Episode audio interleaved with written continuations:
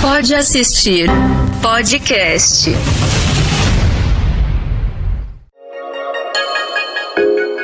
O Pode Assistir é apresentado por Nívia. Toque de carinho.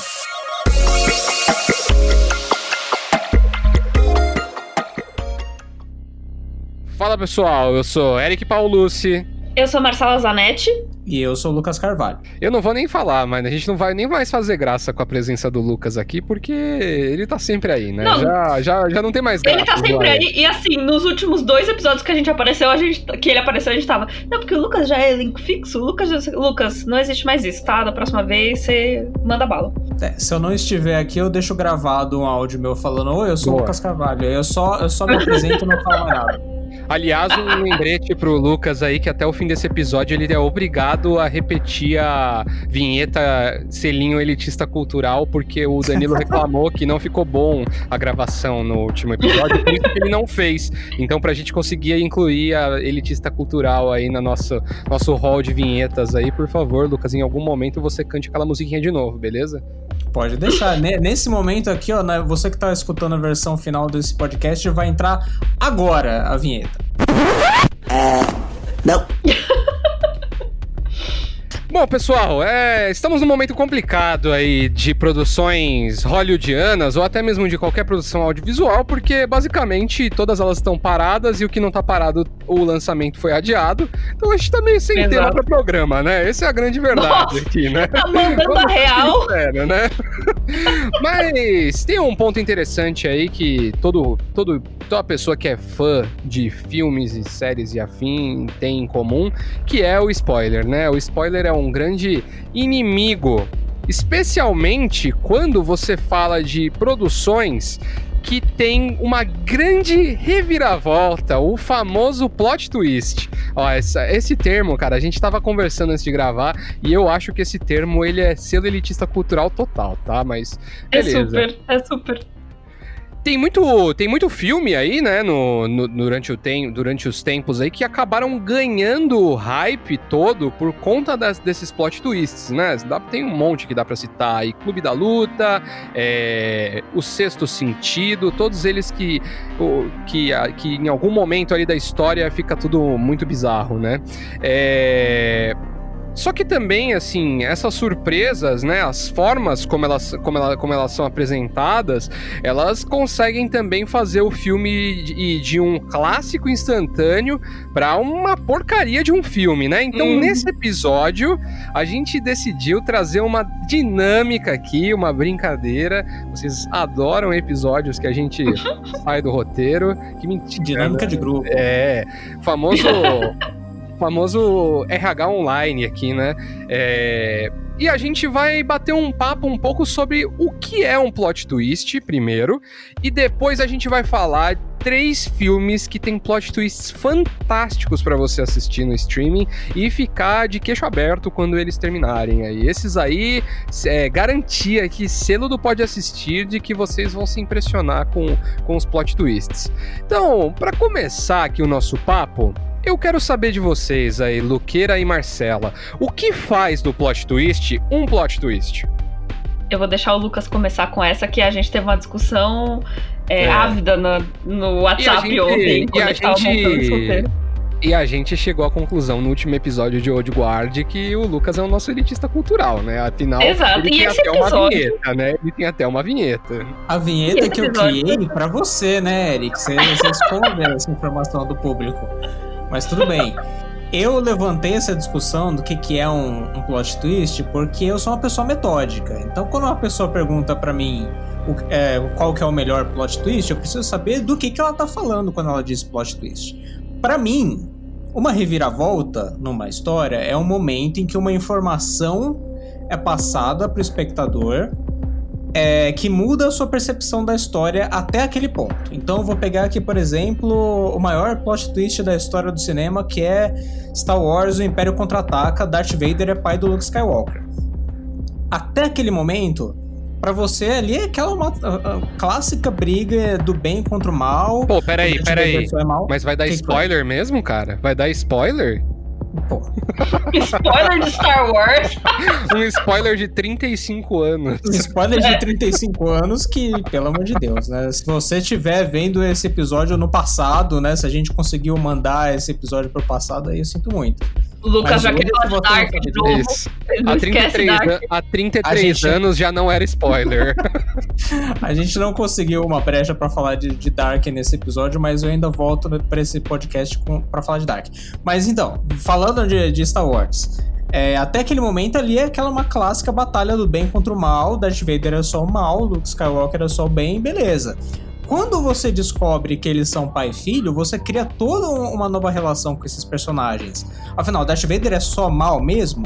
O Luke Skywalker é só do bem mesmo e tal? E, e- e tudo que eles fizeram até aquele momento também muda de, de luz, assim. Quando você olha pro o que o, o Obi-Wan falou pro Luke no primeiro filme sobre Darth Vader ter matado o pai dele, que isso a gente sabe foi só um deslize de roteiro, mas depois eles vão consertar no terceiro filme. Mas enfim, isso, isso cria uma percepção diferente do filme. Pra mim, isso é um- uma reviravolta. Isso é um plot twist.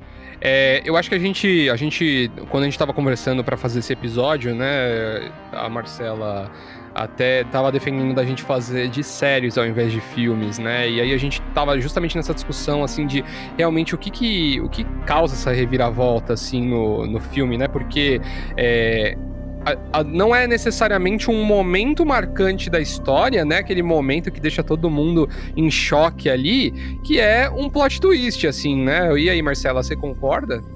Eu discordo um pouquinho. Eu sinto que, assim, é, eu concordo muito com o Lucas. Eu acho que a percepção da história inteira tem que ser um pouco alterada. Isso também é um plot twist. Mas eu acho que no momento que. Por, eu vou dar um bom exemplo e eu vou falar de série. É, que eu acho que precisa surpreender é, o público. Não necessariamente surpreender o público de tipo assim. é, eu, não- eu acho que o plot twist ele precisa. ele precisa não mudar a, como a história tá seguindo, assim. Um bom exemplo disso pra mim é em Game of Thrones, é assim, gente, se você não assistiu Game of Thrones, sinto muito. É, quando a gente vê o episódio do Red Wedding, que aí eu nem vou falar o que acontece, mas é, é um momento ali que surpreende o público, mas ele não muda a percepção da história que você teve. E eu acho que ainda assim é um grande plot twist, sabe? Mas eu, então, eu, eu acho que você deu um exemplo aí que, eu, que é uma boa pra gente discutir um pouco essa questão de percepção da história, né? É, Red Wedding é um momento marcante em Game of Thrones, e assim, ele é uma reviravolta na história porque até aquele momento os Stark declararam guerra ao trono e eles estão marchando ao sul, né? E, e aquele episódio específico, ele meio que acaba com a família, assim. Os Stark são dilacerados ali, né? Literalmente dilacerados, né? Durante o Red Wedding. Então, de certa forma, Vamos ele falar traz que o Eric um... deu esse spoiler, não eu. Gente, spoiler de, de um episódio que passou há quase 10 anos? Não, não é spoiler. Esse é, um, aliás, é o próximo episódio sem, quando a gente não tiver tema aí pra gravar, hein? O que é um spoiler? Mas é, eu, eu acho que é um bom exemplo, porque existe uma reviravolta ali, né? A história muda de rumo dali pra frente. Ele não muda es- ne- necessariamente toda a percepção do, de quem tá assistindo, mas ele muda o que vai acontecer da, daquele ponto em diante, pra, e assim, de uma forma Exato. drástica, né? Então é tipo uma hipérbole, né? Aquele, aquele episódio ali, ele é um ponto alto depois de um, abi- um abismo bizarro de, de merdas que acontece com os Starks, assim. E, e aí, Luqueira, o que, que você tem a dizer aí sobre isso? Rebate aí, Lucas. Cadê a réplica? Eu acho que eu acho que é uma definição que faz sentido, porém fica um pouco amplo demais, porque senão qualquer coisa é um plot twist, entendeu? Qualquer coisa que aconteça e muda a, a rota da história é um plot twist. E isso acontece em, em todo o filme o tempo todo. Então, por não, exemplo, porque sei, eu acho lá, sei lá, o final do, do, do Vingadores Guerra Infinita é um plot twist? Não, é. Não. Então, é porque. É, então. Porque, não, não, mas, mas eles. Por que, que ele seria um plot twist? Porque até aquele momento, ali, vamos falando de Vingadores Guerra Infinita, até aquele momento, o Thanos tá ganhando, cara. Não acontece nada que, que, que mude absolutamente nada da história, entendeu? O Thanos ali em algum momento tomou uma machadada, mas ele conseguiu ali se safar da machadada. Mas assim, era um vilão que ele estava em ascensão, ele termina o filme em ascensão. No, no- Mas vocês não, não se surpreenderam com o final? Porque eu achava que os Vingadores iam se dar bem no final. Sabendo que ia ter uma continuação, não. É, é isso. Eu acho, que, eu acho que esse é o grande ponto do Eric. Mas- Eu acho que a- o espectador. Ele, Mas a você não sabia que ia ter uma continuação do Red Wedding também? Então, mas você não, Então- não ia, então, mas você não ia, você não esperava naquele momento que os Stark iam acabar em um episódio, entendeu? Você ia, podia imaginar que nos próximos episódios eles iam continuar a guerra contra o Sul. é, Sim, exato. de repente poderia ter aí uma batalha que realmente eles perdessem, ou então eles chegariam até o trono. Então, eu acho que existem. Existem. é, eu acho que é uma mudança abrupta da história, assim, naquele momento, sabe? E- É, é assim, eh, depois desse episódio, tipo, tudo mudou, assim. Eu não acho que acontece, por exemplo, no final, no final de Vingadores, porque é uma consequência da construção que já tá rolando, sabe? É, você já tá vendo Thanos adquirir poder e cada vez mais ali. Então, quando termina daquele jeito, obviamente você fica impactado, mas você já tá. Essa expectativa, ela já tá sendo construída durante o filme inteiro. Exato. Não tem essa quebra de expectativa. Por isso que eu acho que, por exemplo, eu acho que é isso que diferencia esse plot twist específico, por exemplo, do, do Red Wedding, com essa questão do, do, do Vingadores que você levantou. Eu acho que o, o Eric tocou num ponto muito bom e que eu concordo com ele, que já tá sendo muito estranho esse episódio, né? Mas assim, é, é, é a quebra de expectativa que faz a reviravolta ser uma super reviravolta.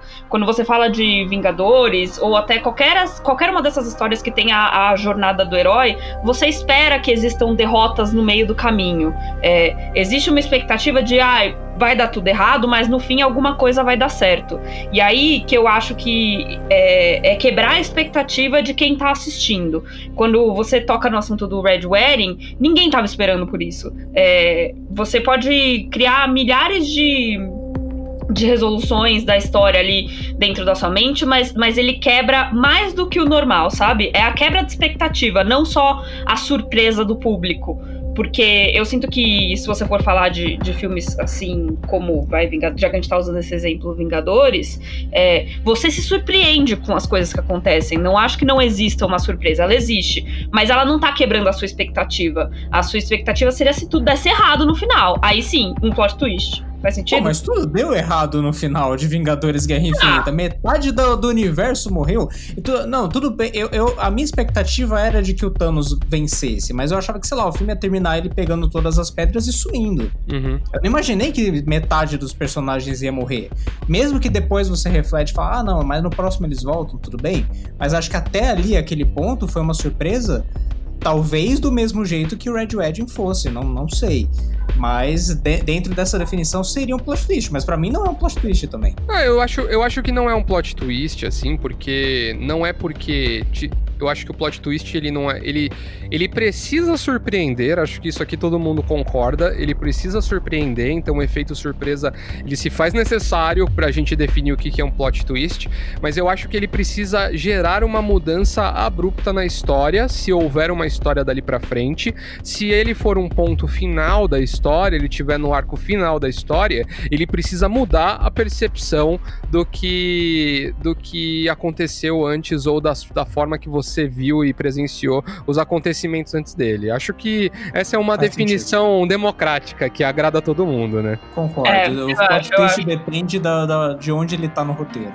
E eu, tenho uma pergunta com exatamente aonde essa coisa do, do aonde tá o plot twist no roteiro. Vocês acham que o plot twist no começo acaba com o roteiro? Ou então, por exemplo, produções que têm 45 mil plot twists? Vocês acham que essas reviravoltas deixam de ser reviravoltas porque você já tá esperando que tudo mude daqui a 5 segundos?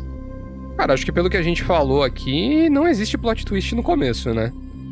Acho que em qualquer um dos sei. cenários que a gente falou Eu aqui, acho, não, não, não existe Cara- possibilidade de um, existir um plot twist no começo. Porque como é que você vai é, gerar uma, uma, uma surpresa ou uma quebra de expectativa em um negócio que você acabou de começar a contar, sabe? Não dá, É, se não você tem... tá Cara, mas começando eu- a contar a história, não é twist, é só plot. É, é, exato.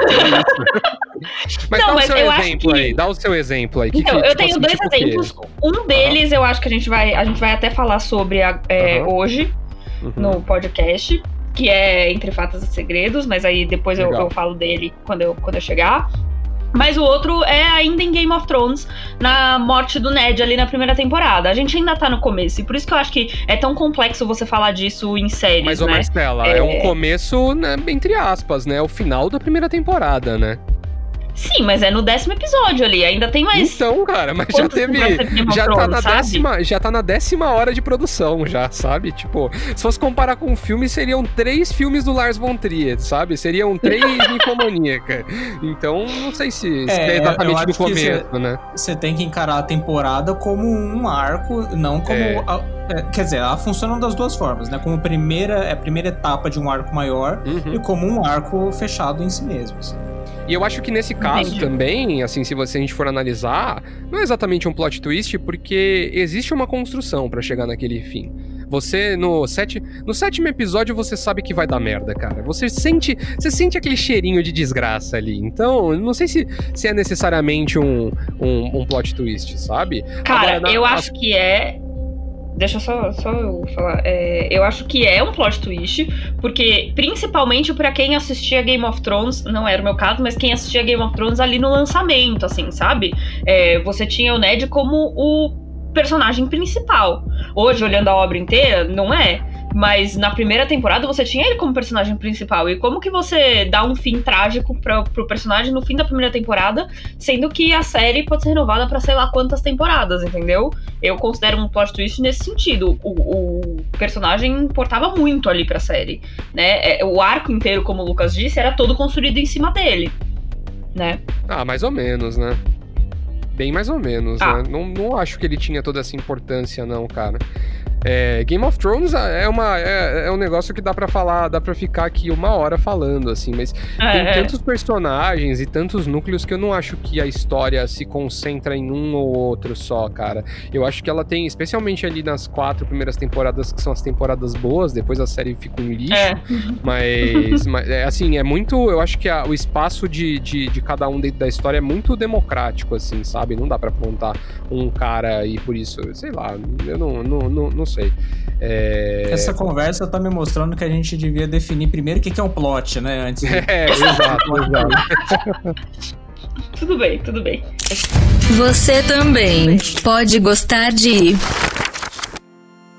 Bom, pessoal, antes da gente sugerir pra vocês três filmes que tem plot, plot twists fantásticos, eu vou deixar a dica aí de você assinar a gente ou seguir na sua plataforma de podcast favorito, assim você não perde nenhum episódio assim que ele sai.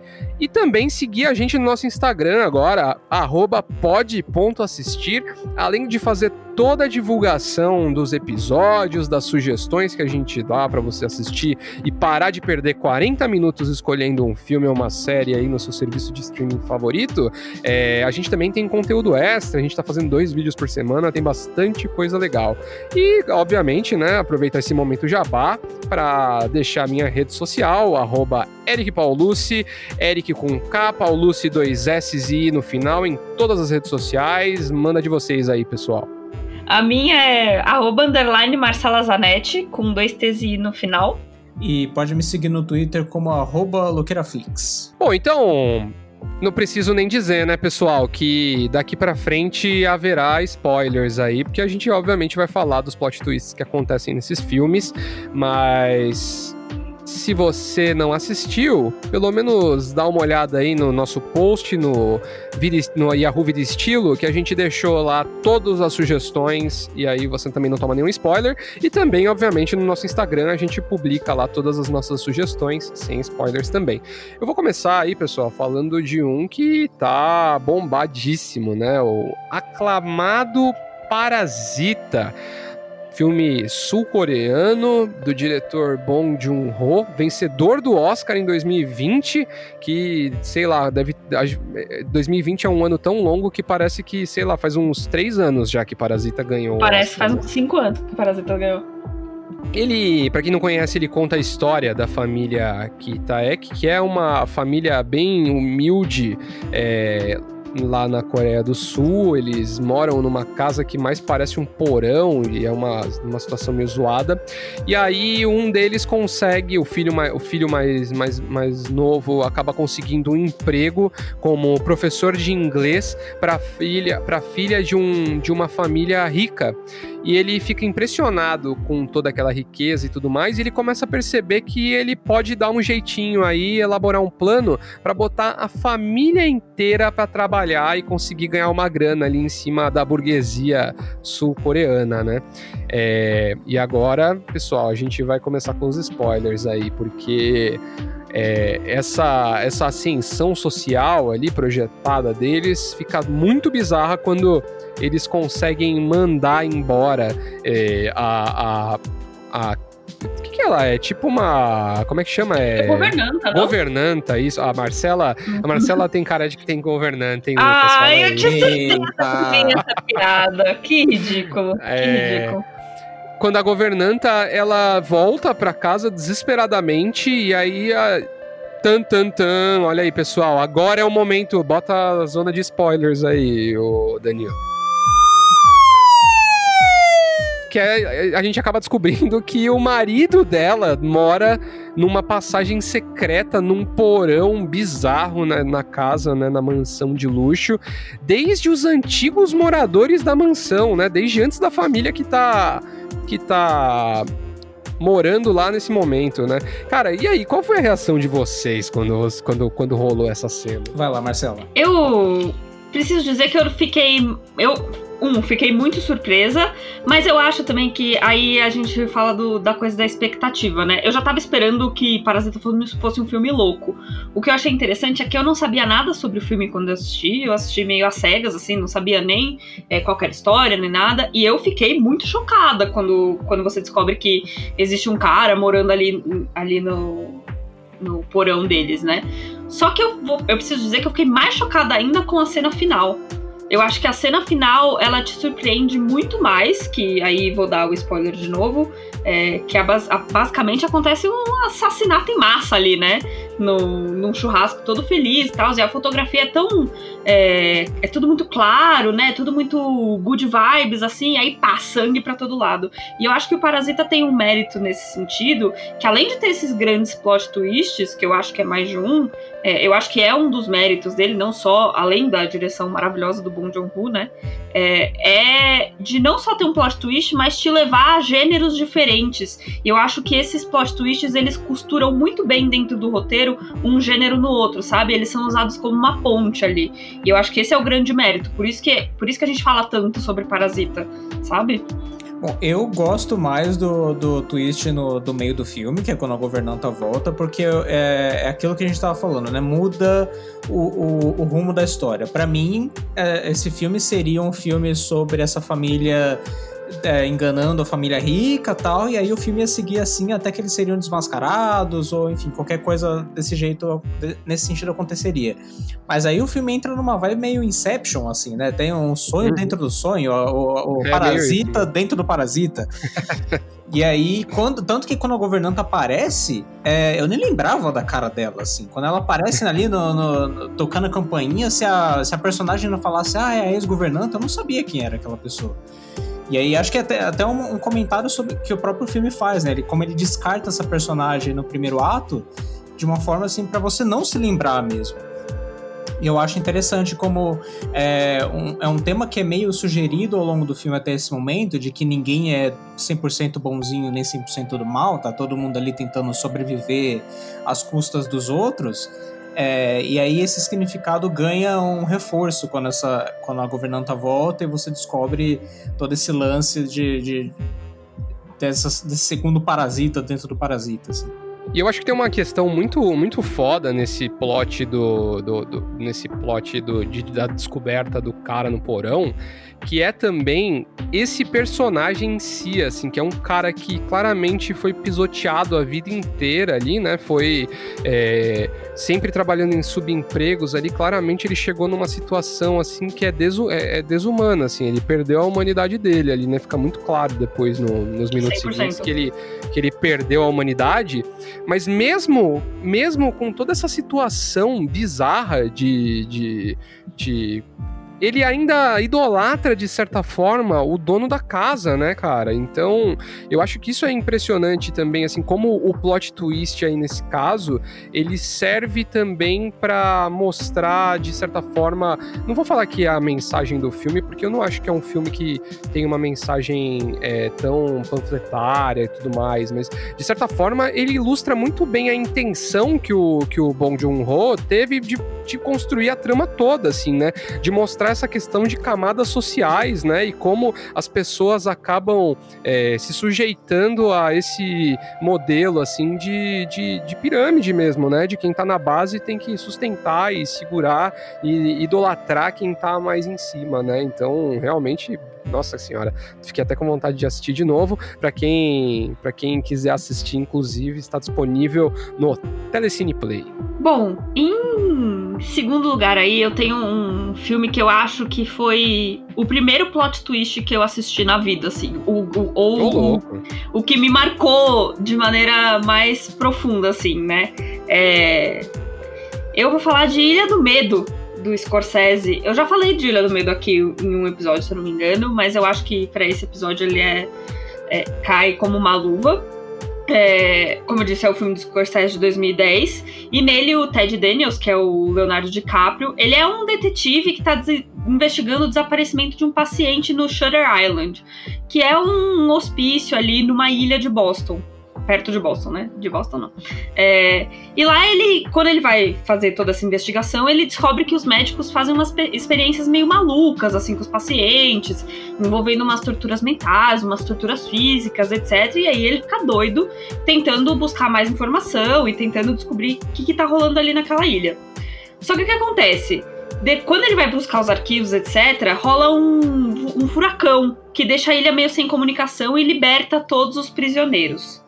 E aí fica tudo muito mais perigoso. É um suspense maravilhoso do Scorsese. É, e aí agora vamos entrar para a parte de spoilers, então se você ainda não viu. É, eu acho que o grande mérito desse filme, em termos de spoiler, de spoiler não, de plot twist. Até terminar esse episódio eu vou falar spoiler ao invés de plot twist umas três vezes. É tanto, é tanto termo em inglês desnecessário. Ah, é, é, entendeu? Usa, vamos usar reviravolta. Vamos usar, vamos usar reviravolta. É, eu acho que o grande mérito dessa reviravolta é que talvez seja até uma opinião mais pessoal. Opinião pessoal é meio planazo, né? Mas seja até mais pessoal, assim. Eu gosto muito de reviravoltas psicológicas. Então, quando você descobre que, na verdade, o Ted é um paciente da ilha, que é aí que eu acho que é, o...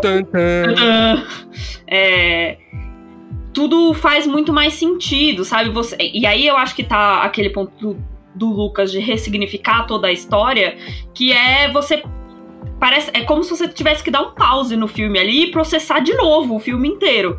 É, na, na, perspe na, perspectiva do, do, cara que, na verdade, está se tratando ali para esquecer um passado muito sombrio, né?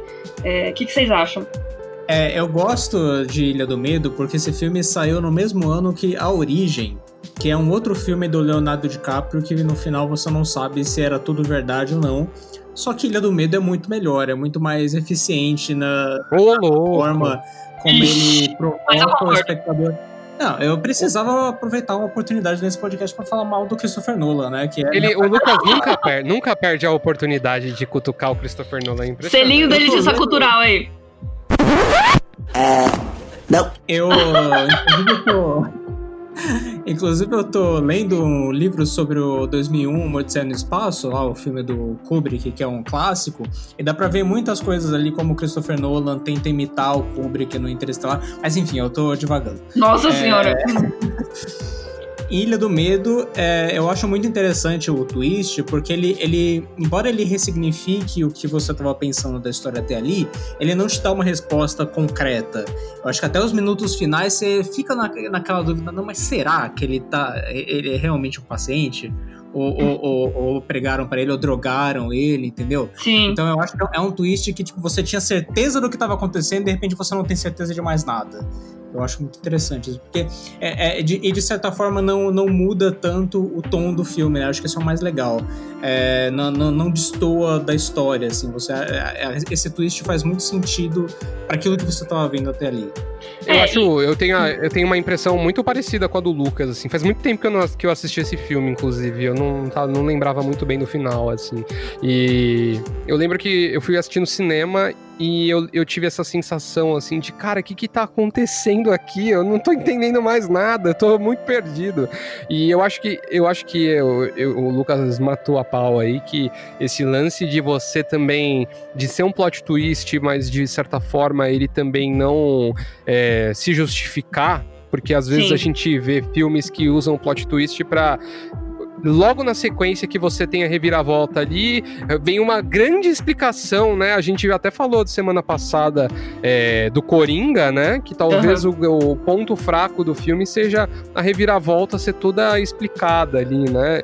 E, e, eu acho que esse é o grande mérito desse filme, de te manter nessa tensão e nessa dúvida até os minutos finais. É, e eu acho que ele foi não só replicado, né? Mas também é, gerou ali quase um gênero de, de reviravoltas que você vê em A Garota Trem, Garota Exemplar, são todos filmes que te. É isso, eles vão te introduzindo o, a reviravolta em, em pequenas pílulas, né? Porque, e aí é, é, é isso que faz você ficar tão confuso. E eu acho que é um grande mérito ali. É um roteiro muito bem amarrado para você conseguir entender e ao mesmo tempo ficar na dúvida, sabe? É, a reviravolta é, que... que não é gratuita, né?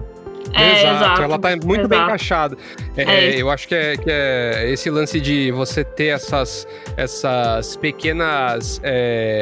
Dis, di, disso, dissonâncias, assim, durante o filme, sabe? Do tipo assim, sempre tem aquele momento que você fica assim, caraca, mas por que que tá acontecendo isso? E aí, quando rola a reviravolta, você fala assim, ah, então era isso. Eu acho que é até isso. tem um, eu acho que tem um, tem um filme que também tem a mesma temática, assim, que, que tem alguma coisa meio que nesse sentido, assim, é, que é o, o Estranho no Ninho, com o Jack Nicholson.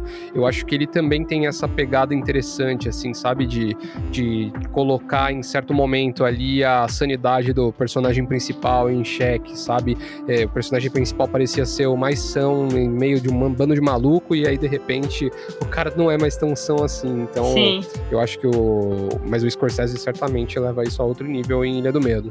Bom, a indicação que eu trago é Entre Facas e Segredos, um filme de 2019 que você encontra no Amazon Prime Video.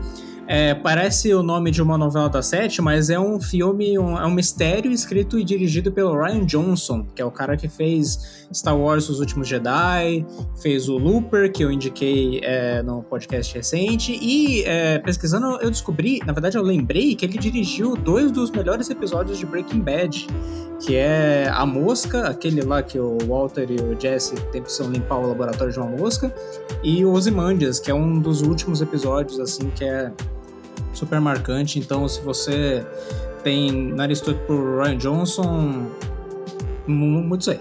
É, na história, o detetive Inspetor Blank, é, interpretado pelo Daniel Craig, recebe a missão de desvendar a morte de um escritor rico, que é o, o Alan Tromby, interpretado pelo Christopher Plummer. É um escritor de livros de suspense, né, tipo uma Agatha Christie.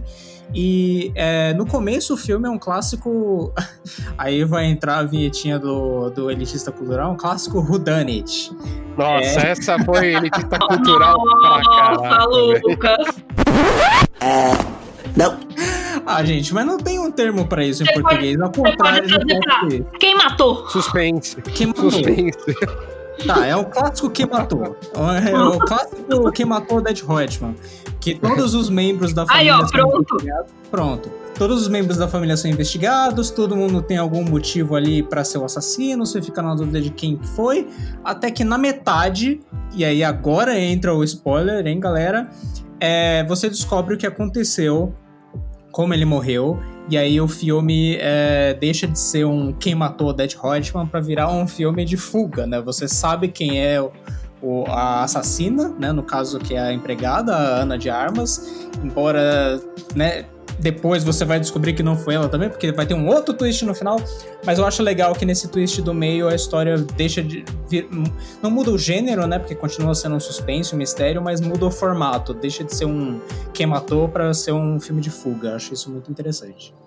Pô, eu assisti esse filme faz pouquíssimo tempo, cara, e eu fui 100% surpreendido, eu não sabia o que esperar dele, e eu achei, cara, incrível, assim, para mim é uma aula de roteiro fantástico, porque é, ele tem esse lance de ter toda essa atmosfera de um filme tipo A Letra Escarlate ou qualquer filme da Agatha Christie. Ele tem essa questão do assassinado ser um escritor de livros de, de suspense e mistério ali, né? Então já tem toda a selinho elitista cultural de metalinguagem, né? Tem todo esse lance, cara.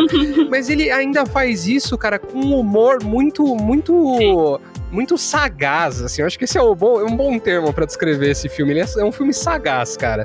Ele fica. É isso, né? Ele gera. Ele fica. Ele, ele vai construindo uma narrativa para ser o mais óbvio possível, para você ficar com essa sensação de que você já viu aquilo antes. E aí, quando rola esse plot twist da, da metade, vai tudo por água abaixo, né? Então é muito. Cara, que filme fantástico, nossa senhora. Não, e a gente tava. O que eu tava falando um pouco mais cedo sobre. Eu nem acho que é no meio, eu acho que esse plot twist é tipo assim, ali na meia hora do filme. Não? Tô ficando muito louca? Eu acho que é no finalzinho do primeiro ato, assim. Não, não, já é, passou então. algum tempo, mas é, não tá exatamente na metade do filme. E eu acho que o Ryan Johnson executou isso de uma maneira muito, muito bem amarrada, assim. Porque você pensa, bom, é isso, ele vira outro filme. Depois que você descobre esse plot de quem realmente matou é, o cara, e eu acho que isso, mesmo com o plot twist nesse começo, e aí é aquilo que eu tava falando, eu acho que ele, ele deixa o filme ainda mais rico, sabe? Do que se a gente só descobrisse é, no final todas as falcatruas ali do. Ai, não vou lembrar o nome dele no, no filme, mas do Chris Evans, né? Que aí também é spoiler, vocês se virem aí pra, pra ver o filme. mas. E eu acho também que essa coisa da comédia que você você falou, Eric, ela é, ela é, é um, outro grande mérito, porque assim, o Daniel Craig tá, ele tá hilário nesse filme. Muito e assim, mesmo, você cara. não tá acostumado a ver ele desse jeito, né? E, não, e detalhe, né? Assim, dois. Você citou dois atores aí que eu acho que, no geral, eles têm atuações bem ruins em quase tudo que eles fazem, e nesse filme eles estão muito bem, na minha opinião, cara, que é o Daniel Craig e o Chris Evans, cara. Acho eles atores, eu acho eles atores, tipo assim, são caras que se eles fossem feios, eles não teriam tanto destaque não, quanto ele o, tem, não, cara. O Daniel Craig é lindo, né, gente? Nossa, eu não sei em que mundo. Mas, o, mas o eu entendo, Craig tipo é assim, essa pose de galã 007 ali, né? É, é, mas eu acho que. Eu não acho que o Chris Evans tá tão maravilhoso nesse filme. Eu, eu não acho que. Ah, acho eu que acho ele, ele é, ele é um ótimo bom, cara. Capitão América, mas nesse filme. Tipo assim, eu acho que. É, a história tá sendo muito bem contada, o roteiro tá muito bem amarrado e isso ajuda muito na atuação dele. Mas eu não acho que é, ele eu faz. Acho que ele, eu acho que ele não compromete, assim. É, é isso. Ele, ele, tá, não... Ele, ele, não tá impressionante, mas ele também não tá prejudicando a experiência do filme, assim. É não tá isso. tá igual a 13 Reasons Why. É, é, é tipo isso. Nossa, aquela mina é muito ruim, cara, desculpa. Não Catherine. Catherine o quê? A gente falou dela no último Langford, Langford, Langford, acho que é. É. Catherine Langford. Mas esse é um baita filme, cara. Vale muito a pena mesmo. Assista. Sai maluco. Todo, todo dia é isso. Você filma e fala, você é o bichão mesmo, hein, doido? Bom, mudando um pouco de assunto, indo pro nosso querido Sai Maluco Todo Dia Isso, eu não tenho visto muitas coisas é, nos streamings, mas uma coisa que eu assisti recentemente e que eu fiquei surpreendida de, um, de uma maneira positiva, assim, foi Boca a Boca, a nova série nacional da Netflix. Ela conta a história de uma cidade de interior, onde uma garota acorda infectada por um vírus. Tadã! É, que é transmitido pela boca, depois de uma festa muito louca, que deu até saudade de ir pra balada. É, mas aí Corona a história. Fest. Corona Fest, 100% Corona Fest. E além de todos os dramas de adolescente que eles têm, eles têm que lidar com o medo da doença, que é uma coisa que a gente absolutamente tá passando nos dias de hoje, e desses segredos de cidadezinha de interior que têm que ser descobertos. É, ele é dirigido e produzido pelo Caio Gulani, pelo Fabiano Gulani, E o que eu achei interessante é que me deu uma vibes meio assim, bacural pra adolescente, sabe? Tem essa Deus. coisa meio, Não, meio suspense. Tem uma coisa meio É. suspense ali. é uma mistura de é. Bacurau com Malhação. É, mas é mais ou menos isso. Se você assistir. E é uma série, é uma série que te Não- não entretém, assim. bom, Eu vou falar que é a desculpa. melhor série que eu assisti. Não, mas deixa eu terminar de falar. E, Tá bom. inclusive, ela tem o Tomás Aquino, que também tá em Bacurau, e tem também a Denise Fraga, fazendo uma diretora super bizarra, super Que macabra. também tá em malhação. Entendeu? É, e, mas eu achei interessante porque eu acho que ela retrata de uma maneira mais atualizada o que é ter seus 15, 16 anos com todas essas coisas de redes sociais, etc. Eu não achei que ficou tão caricata, sabe? É, eu tô nos primeiros episódios ainda, mas eu fui surpreendida de uma maneira boa, assim. É, eu assistiria se fosse vocês. Dá uma chance aí. Ah, depois dessa descrição, Bacurau com Pois malhação, eu até, tô, eu até tava pensando, mas depois disso já era. Acabou com a série. Parabéns, Marcela. Ai, não, gente, para. Ela é gostosinha de assistir. Não, só, só porque a pessoa gosta de Bacurau e gosta de malhação, não quer dizer que você deve misturar essas coisas. Mas, É verdade. Hum. Bom, é, o que eu vi recentemente e recomendo é um documentário da Netflix, que tem na Netflix, chamado Helena. Também é um produto nacional, dirigido pela Petra Costa, que, é, que fez o polêmico e premiado Democracia em Vertigem. É, esse filme de 2012, né? É anterior ao, ao Democracia em Vertigem, e aqui ela embarca em uma jornada pela história da irmã dela, a Helena Andrade, do título. É, só que essa história é um gancho para um filme mais autobiográfico, assim, que passa pelo relacionamento entre as duas irmãs e das duas com a mãe. Então, assim, em termos de história, não acontece muita coisa, assim. É sobre a história da irmã dela que vai para os Estados Unidos porque ela quer ser atriz, e aí ela, enfim, entra em depressão lá e acaba cometendo suicídio e tudo mais. Então, tem toda a relação da família ali em torno disso, de como isso mudou a família. Só que não, é é uma história bem intimista, assim. Ela, ela usa o formato documentário para criar uma atmosfera meio que de diário, assim. Ela vai contando para, na verdade, o filme é narrado por ela como se ela estivesse falando com a irmã. Então você tem essa relação, essa sensação de estar bem próximo ali dessa história. É, então, assim como o Democracia em Vertigem, esse filme também não tem interesse em ser informativo, ele, ele é uma, uma visão bem específica, bem particular da realizadora, e isso explica o estilo dela em Democracia em Vertigem também. Então, se você assistiu Democracia achando que era um documentário super sério e ficou decepcionado por ser muito mais pessoal, é, é, acho interessante assistir Helena para você ver que esse é mais o estilo da, da diretora, assim. É, e é legal porque, porque a Petra Costa estourou, né? Ganhou bastante destaque pelo fato do Democracia em Vertigem ter ido pro Oscar, né? Ter sido indicado ao Oscar e tudo mais. Só que é importante falar que o Helena já tinha ganhado diversas premiações Sim, já sim. né, quando, quando saiu. Então, é assim, já, já era.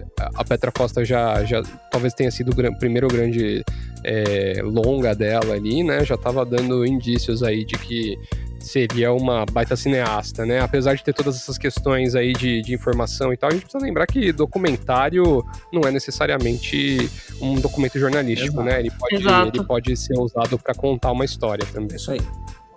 Pô, eu, eu, eu acho.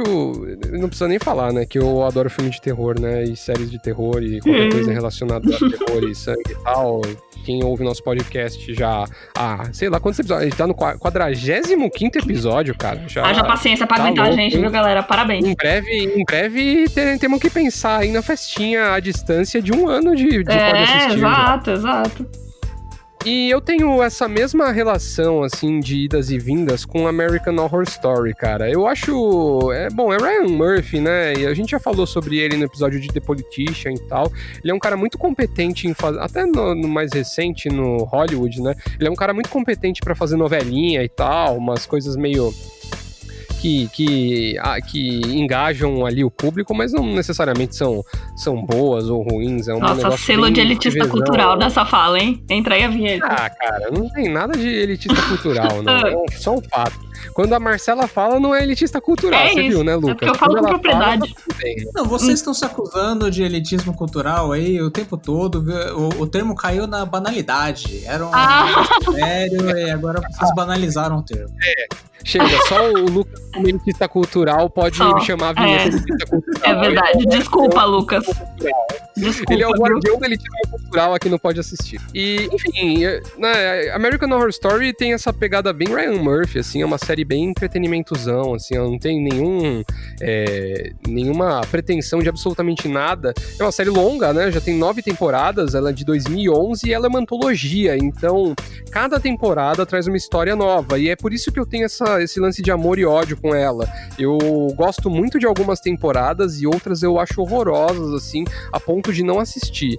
É, e eu tinha deixado passar uma delas, que era a sétima temporada, que chama Coach, e você sabe, sei lá por quê, naquele momento devaneio, devaneio de streamings, eu, ah, vou dar um play nisso aqui pra ver qual é que é. E essa sétima temporada eu acabei gostando bastante, cara, porque ela traz um tema muito pontual, que ela começa com a eleição do Donald Trump. Então, o primeiro Caraca. episódio é meio que essas pessoas é, tentando aceitar o fato que o Trump ganhou, né, do jeito que ganhou.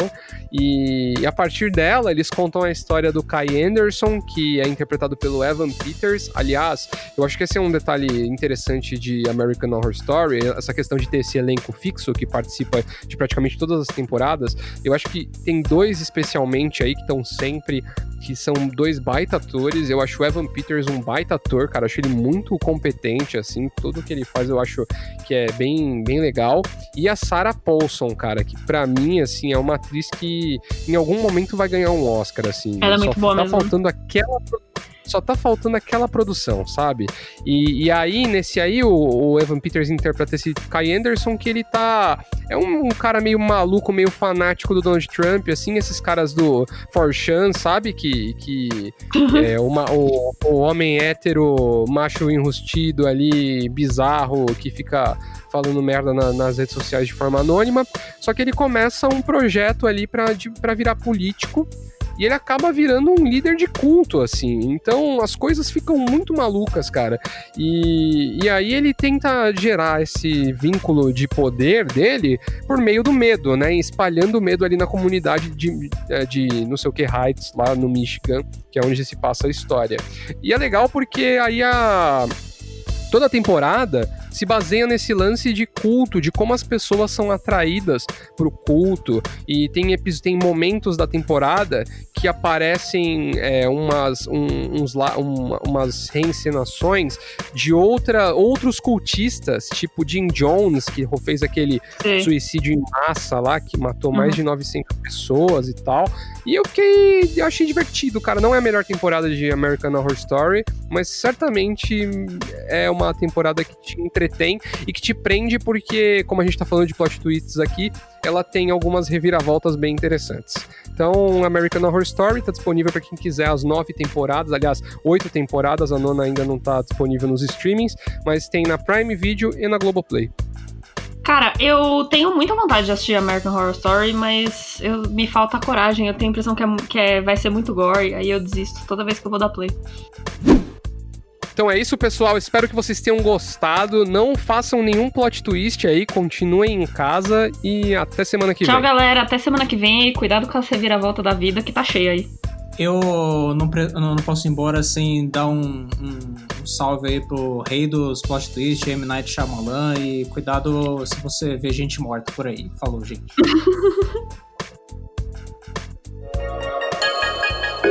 O Pode Assistir é apresentado por Nivea.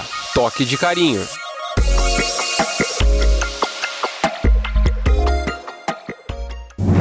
Pode assistir podcast.